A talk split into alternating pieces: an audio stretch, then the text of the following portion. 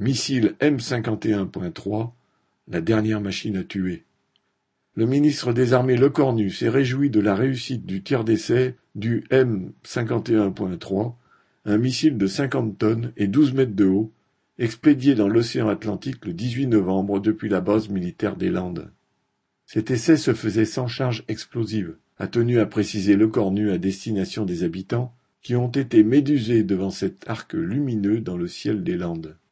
Mais ce M51-3 pourrait embarquer jusqu'à dix têtes nucléaires sur des milliers de kilomètres. Citation. Ce tir a permis de valider une évolution importante du missile qui contribuera à pérenniser la crédibilité de notre dissuasion océanique durant les prochaines décennies. Peut-on lire sur le site du ministère des Armées.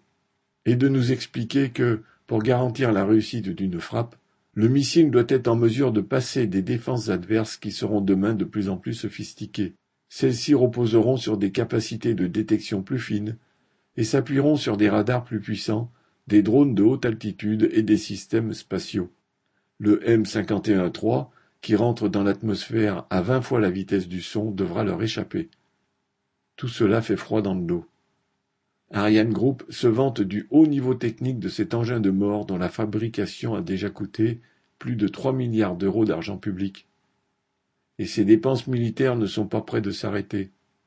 Les actionnaires d'Ariane Group, c'est-à-dire ceux d'Airbus et de Safran, ont de quoi être rassurés.